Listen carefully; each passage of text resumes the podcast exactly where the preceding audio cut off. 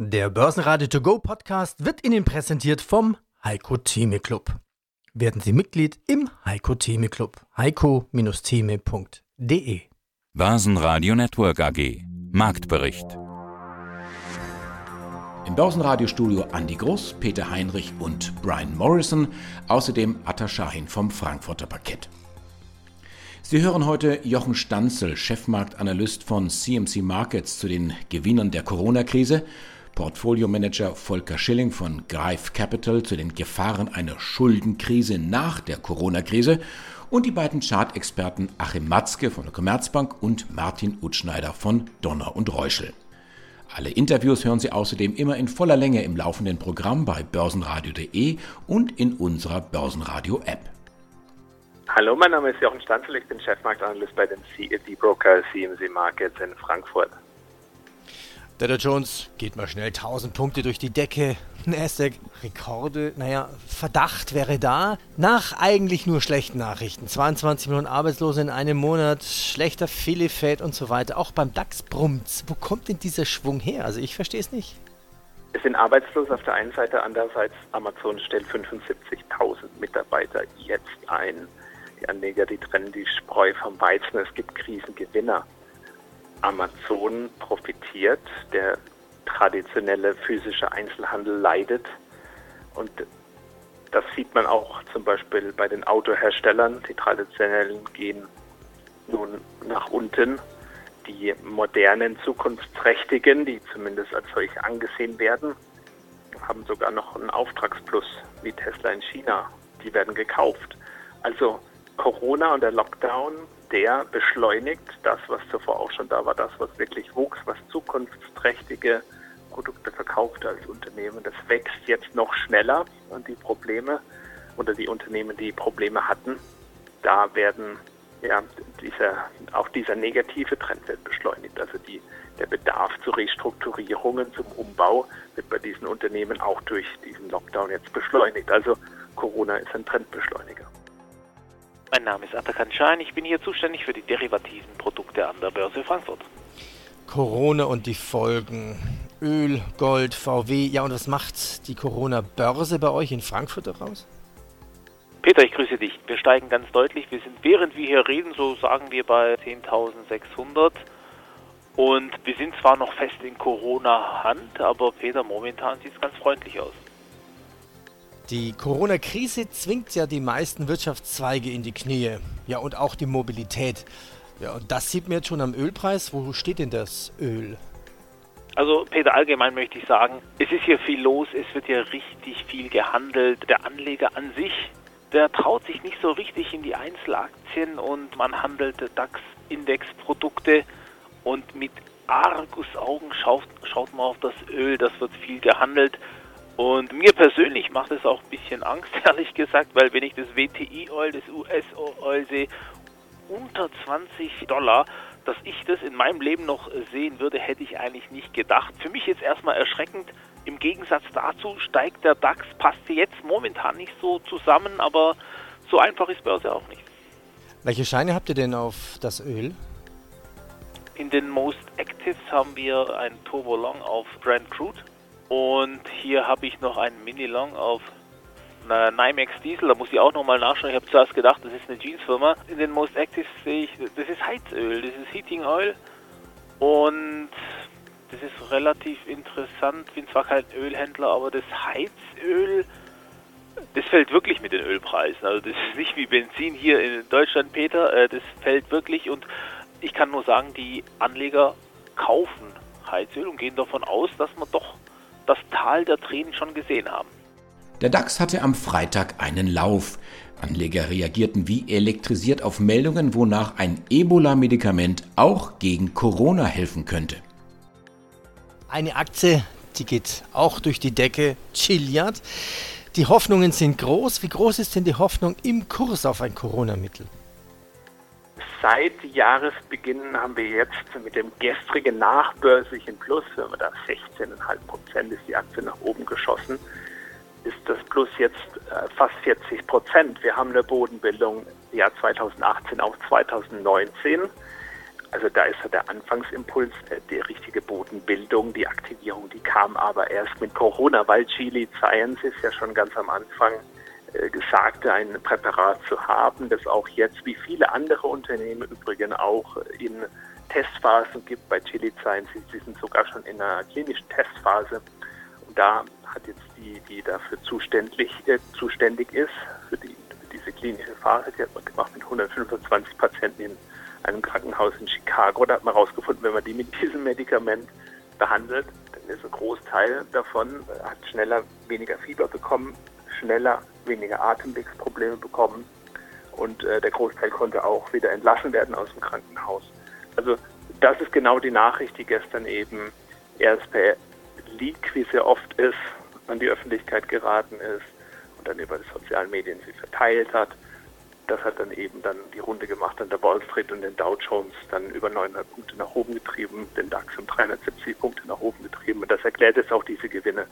Technisch ist es so, dass die Chili Sciences schon mitten in der Bewegung ist. Wir haben jetzt ja, eine Marke, die man beobachten kann, 86,93 Dollar ist aus dieser Bodenbildung, die ich anfangs ansprach, eine Projektionsmarke. Sollte man darüber schließen, wäre Potenzial bis 97 Dollar bei Chili Sciences. Allerdings scheitern wir daran, dann muss man auch mit einem Rutsch bis in Richtung 80 Dollar und 65 Cent rechnen. Das ist die nächste charttechnische Unterstützung.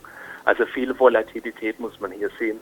Und natürlich, wenn am, am Ende das dann eintritt, dass es am Ende dann doch nicht statistisch wirklich signifikant ist, dass das wirkt. Das hatte Chili Sciences dann gestern Nacht auch gesagt, hey, das sind nur 125 Leute, das ist nicht statistisch belastbar. Da muss noch mehr getestet werden. Aber klar, wer am Ende das Apparat als erstes hat, das dann wirklich hilft, das Unternehmen wird natürlich an der Börse bevorzugt und ist gefragt. Gefragt war auf alle Fälle die erste Börsenreihe. Der DAX war im Hoch auf deutlich über 10.700 Punkte geklettert, hatte sich dann von seinen Tageshoch wieder verabschiedet. Am Ende bleiben stattliche 10.626 Punkte, ein Plus von noch einmal deutlich über 3%. Der MDAX schloss bei 22.356 Punkten, über 2,5% im Plus und auch der ATX gab vor dem Wochenende Gas. Ein Plus von 3,1 Prozent hief die Börse in Wien auf 2070 Punkte. Ja, hallo zusammen. Mein Name ist Achim Matzke. Ich leite die technische Analyse bei der Commerz. Könnte sich ein ähnliches Muster wie bei der Finanzkrise der Jahre 2008 und 2009 ergeben. Erst nach einem zweiten Einbruch erholte sich der Markt dann wieder nachhaltig. Wird sich eine mögliche Erholung des DAX 30 bestenfalls in einem flachen V ergeben können oder sogar in einem langgezogenen W. Ja, wo stehen wir denn jetzt im DAX? Ich habe so das Gefühl, dass er kein Fieber mehr hat, aber ja, man weiß es nicht. Für den DAX gibt es eben keinen Antikörpertest. Ja, so ist es. Den gibt es nicht. Aber es lassen sich eigentlich drei Dinge sagen. Wir waren ja seit dem März 2009 waren wir sozusagen elf Jahre lang in einem technischen Hosse-Zyklus. Darunter versteht man ja, dass man unter Wellenbewegung kontinuierlich nach oben läuft. In den letzten Jahren hatte sich die mittelfristige Aufwärtsdynamik schon etwas abgeschwächt. Und diesen Hosse-Zyklus, den haben wir verlassen durch eine sehr ausgeprägte Base-Bewegung. Ich meine, vom Top von knapp 13.800 Punkten sind wir über 40 Prozent gefallen, bis im Bereich um 8.200. Letztendlich auf die 13-jährige Unterstützungszone im Bereich um 8.150, die sich aus den Jahren 2000 bis 2013 ergeben hatte. Diese Base diese Base-Bewegung, die war vier Wochen, die war sehr ausgeprägt und, und, und sehr massiv nach unten. Die ist allerdings umgeschlagen in ein Recovery, in ein Comeback. Und dieses Comeback hat aber auch schon fast 30 Prozent gemacht. Also hat es auch so einen ausgeprägten Charakter. Das ist mehr als so eine Bear Market Rally, wie man das oft bezeichnet, wenn der Markt in der Base ist, dann erholt er sich zwischendurch. Dafür ist die Erholung zu ausgeprägt. Und auch die Dynamik der Erholung, also es ist schon V-förmig, wenn man so sehr schnell hochläuft und ausgeprägte Kursgewinne.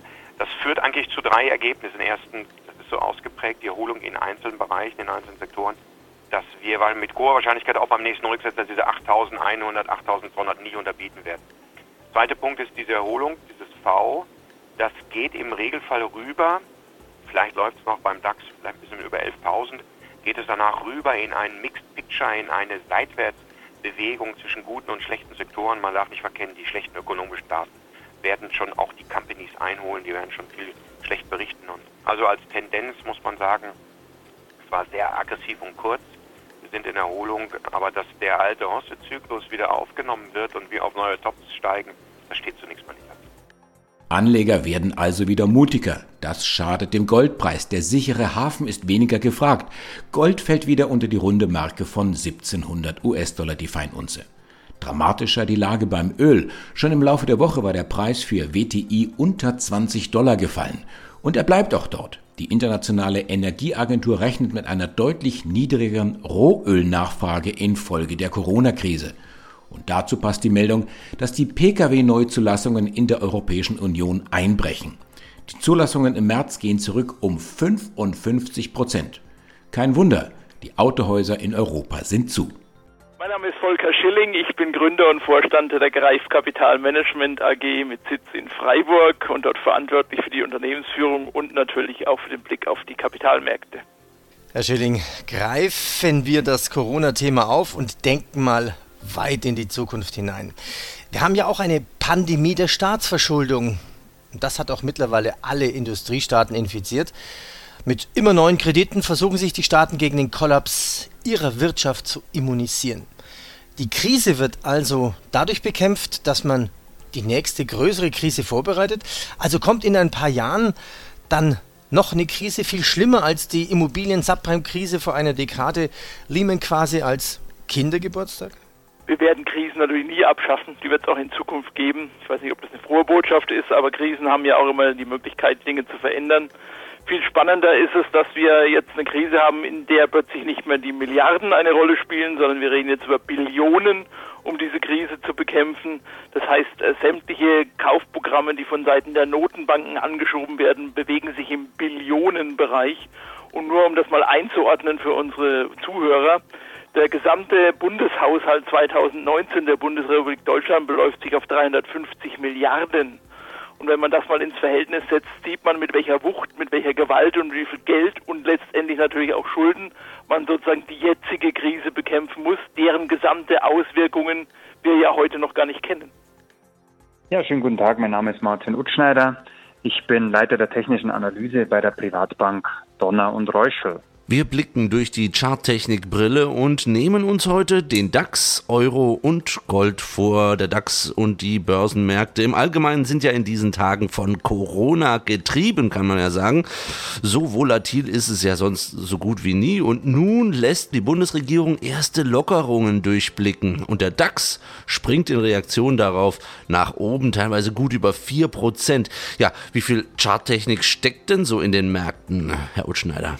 Also ich als technischer Analyst sage natürlich, äh, die Märkte sind immer Charttechnik. Nein, Spaß beiseite. Also es steckt momentan sehr, sehr viel da drin. Also wir, da muss ich ein bisschen ausholen. In der Hochphase der Corona-Krise und der Unsicherheit waren wir ja bei 8150. Also es war so ein absoluter Doppelboden da unten. Das war ja auch wieder das Hoch aus dem Jahr 2000 und so weiter und so fort. Also man hat mit der Charttechnik dann auch versucht, sich ein bisschen so einen Kompass zu erarbeiten in den Märkten, weil es war ja es war ja alles möglich. Also von einer Weltwirtschaftskrise hin zu einem, ja, schnellen Wiederabflauen der Corona-Pandemie, was auch immer. Man wusste am Anfang nichts.